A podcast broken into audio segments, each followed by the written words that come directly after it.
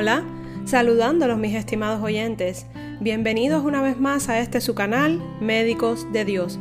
Agradecer a todos los que se han tomado un tiempo para escuchar los capítulos anteriores y si aún no lo has hecho, te invito a escucharlos eh, por la plataforma de podcast de tu preferencia, en la página web puestos los ojos en jesús.com y en nuestro canal Médicos de Dios en YouTube. Si crees que ha sido de bendición para tu vida, no dejes de compartir. Debemos dar por gracia lo que por gracia hemos recibido. Hoy dedicaremos este capítulo a conocer de un hombre del que se habla muy poco en la palabra de Dios. Solo sabemos que fue discípulo de Jesús y que su nombre era Ananías, que significa en hebreo Yahvé es piadoso.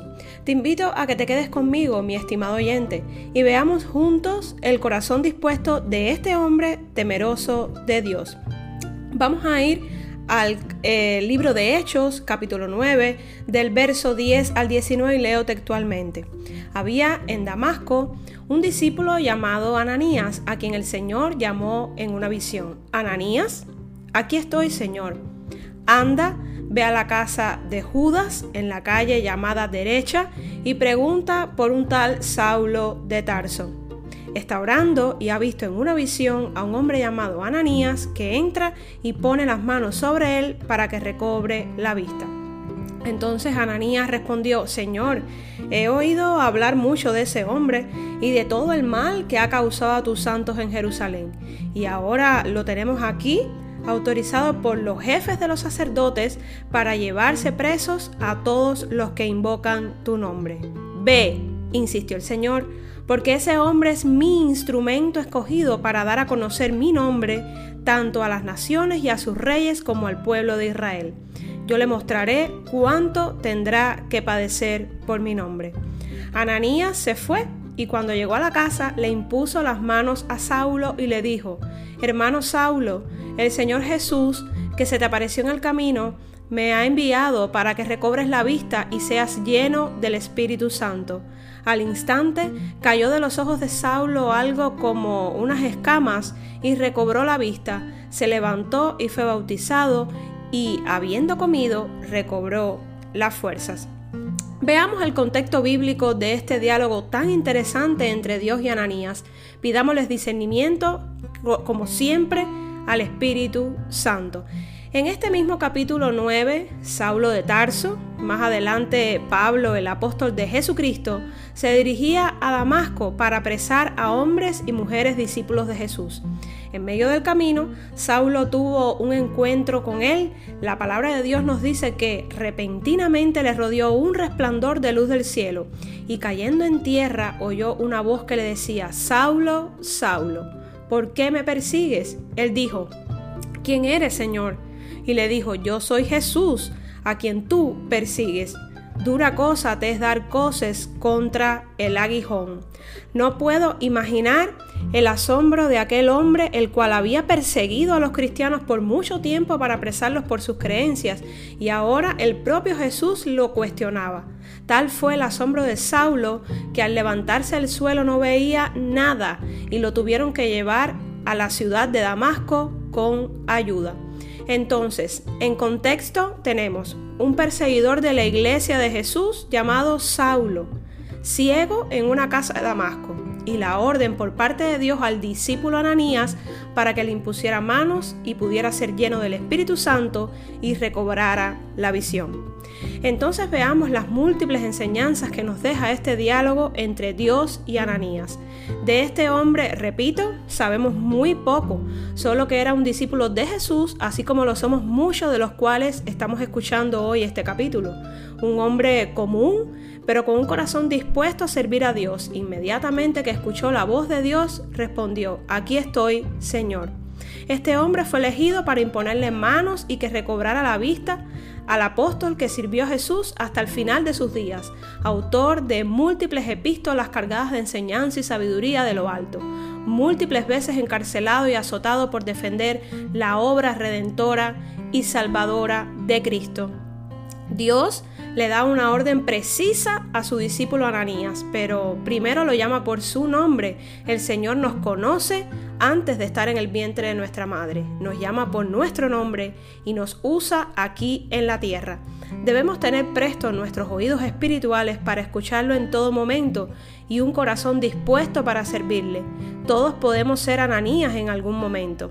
Dice el verso número 11, anda, ve a la casa de Judas en la calle llamada derecha y pregunta por un tal Saulo de Tarso está orando y ha visto en una visión a un hombre llamado Ananías que entra y pone las manos sobre él para que recobre la vista. Estos versos me parecen muy interesantes porque Dios no solo le estaba dando una orden muy precisa a Ananías de ir a imponerle manos a Saulo, sino que le revela su discípulo, a su propio discípulo, que el propio Saulo estaba orando y había tenido una visión de que Ananías le impondría manos para devolverle la vista. ¿No es esto impresionante? Este punto fue muy revelador para mí porque demuestra que Dios ya sabía que Ananías lo haría. Dios conoce nuestros corazones porque los pesa conoce nuestra capacidad de servir y nuestra respuesta mucho antes de llevar a cabo la acción. Ese es nuestro Padre amado. Ananías no estaba muy de acuerdo en ir a ver a Saulo por todo lo que este hombre representaba para los cristianos. Imagínense imponer manos a un perseguidor y acusador de sus propios hermanos en Cristo. Era una misión difícil porque Ananías tenía pésimas referencias de Saulo. Veamos. Señor, esta fue la respuesta de, de, Ananías al Señor. Señor, he oído hablar mucho de este hombre y de todo el mal que ha causado tus santos en Jerusalén. Y ahora lo tenemos aquí, autorizado por los jefes de los sacerdotes para llevarse presos a todos los que invocan tu nombre. Ya me imagino a Ananías pensando, ¿a este hombre tengo que visitar? A veces Dios nos da misiones las cuales no son muy agradables para nosotros o simplemente no estamos del todo convencidos que podemos realizar. Pero cada día tengo más convencimiento de que si Dios va con nosotros y es una orden de Él, es porque estamos capacitados para llevarla a feliz término. Así que no cuestionemos a nuestro Señor porque ¿quiénes somos nosotros? Somos unos simples pecadores rescatados del reino de las tinieblas y trasladados al reino de la luz. Jesús murió por nosotros para el perdón de nuestros pecados, derramó su sangre, su preciosa sangre, por ti y por mí. Te recuerdo todo esto porque a veces nos creemos la gran cosa por nuestros méritos, por lo que logramos día a día, nos gusta exaltarnos a nosotros mismos y a veces a nuestros seres queridos, olvidando de dónde vienen todos esos logros. No son con nuestras fuerzas, son con las del Santo Espíritu de Dios. El único exaltado será por siempre Dios y te repito, mi estimado oyente, ¿quiénes somos para cuestionar a Dios? He aquí la respuesta de Dios para Ananías, ve, insistió el Señor, porque ese hombre es mi instrumento escogido para dar a conocer mi nombre tanto a las naciones y a sus reyes como al pueblo de Israel. Yo le mostraré cuánto tendrá que padecer por mi nombre. A pesar de los argumentos reales expuestos por Ananías en contra de Saulo, ya Dios tenía un plan de vida para Pablo, era su instrumento escogido y le da una orden precisa. Ve. Hoy esas palabras de Dios siguen vigentes, a pesar de lo que estás pasando, de si crees que es justo o no, si eres capaz de llevar a cabo esa misión, a pesar de que tengas temor del qué dirán, a pesar de las críticas, hoy Dios nos recuerda, a pesar de todo esto, ve. Es una orden dada con amor y con el pleno convencimiento de Dios de que lo podemos hacer, no por nuestros méritos, sino porque Él está con nosotros. Quiero que analices en la intimidad con la ayuda del Espíritu Santo y respondas esta interrogante. ¿Qué hubiera pasado si Ananías se dejaba llevar únicamente por los comentarios de que Saulo era un perseguidor de los fieles de Jesús? Ananías demostró obediencia al Padre con amor desde su corazón. Hermoso ejemplo a seguir, sin rencor, sin reparos, solo con el amor que proviene de Cristo, con un corazón dispuesto a agradar al Padre.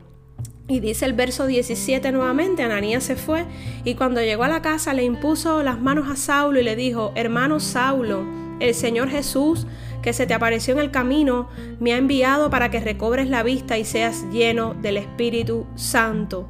Al instante cayó de los ojos de Saulo algo como escamas y recobró la vista. Se levantó y fue bautizado y habiendo comido, recobró las fuerzas. Nótese la frase tan amorosa de Ananías para Saulo, hermano. A pesar de los errores de aquel hombre que persiguió cristianos hasta la muerte, Dios en su infinita misericordia estaba mostrando amor. Ese amor inagotable que viene de la fuente eterna, el cual es nuestro Señor. Esto me llena de aliento y esperanza. Hay perdón y restauración por parte de Dios si en realidad tienes un corazón dispuesto a servirle y seguirle. Ananías se despojó de todo comentario prejuicioso en contra de Pablo, fue obediente y reflejó el amor de Cristo y su compasión en su máxima expresión. No vio el pecado de Saulo, vio un discípulo Pablo levantando y llamado a proclamar las buenas nuevas. ¿Lo harías tú? Será hasta la próxima, donde por supuesto veremos otro corazón dispuesto para con Dios, bendiciones, paz y gracia.